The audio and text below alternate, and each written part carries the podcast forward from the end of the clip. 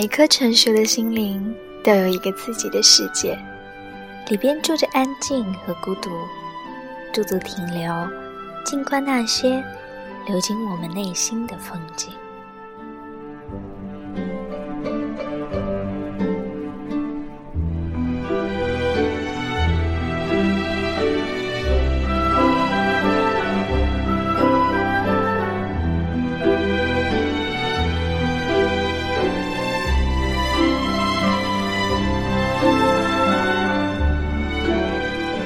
我曾见过最无助的崩溃。晚秋时节，深夜一点，从鼓楼到和平里的路上，K 一遍遍的重复：“你告诉我，他为什么要伤害我？为什么偏偏是他？那个曾经说爱我到死的那个人，要践踏我的尊严。后来他越发无望，读了那么多书，可最后还是受伤。”朋友睁着哭得红肿的眼睛抬头望我，渴望一个诚实且温柔的答案。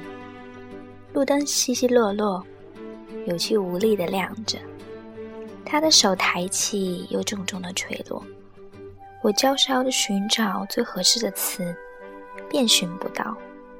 回看他，整个人已如同秋风里纷飞的落叶，轻飘飘地倒在地上。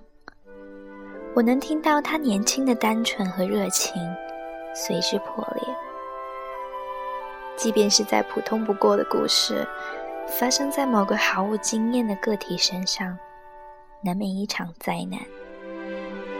书籍无法保护你不受伤害，它至多只能避免你伤了厉害。这句话，最后还是被吞进肚子里。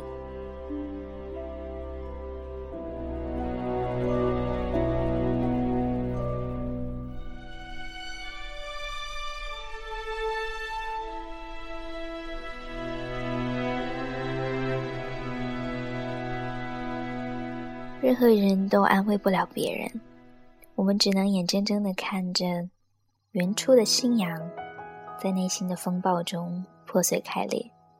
时间带来的，最后都将被带走。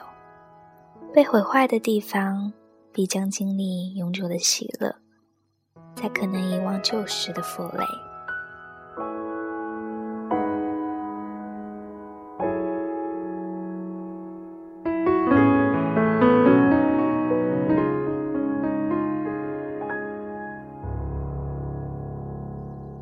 重生期漫长的看不到底，这时候如果碰到合适的书，影响一生的思想才真正形成。于是修复期成了阅读期，一个人一言不发，可心底有东西在安静的重塑生长。我时常想起那个朋友在阅读中的眼神，仿佛通晓了无数岁月带来的一切事物。沉静的在纸上穿行，追随着跟他有着相似灵魂的人。他刺激我一次又一次想起唐诺所吟过的那句话：“每个图腾的始祖在漫游全国时，沿途撒下语言和音符，织成路的梦境。如果他依寻歌之路，必会遇见和他做同样一种梦的人。”在阅读中放浪形骸，始终是对生活更好的补充。需要安慰的，获得安慰；需要眼光的，获得眼光。它给予所有熟路平凡的词以精确的意义，用一个故事的内涵，托出被遗忘已久的世界精纯的气度，以此辗转安抚人们日夜掉沉的心灵。日久月深。成为我们内心的风景。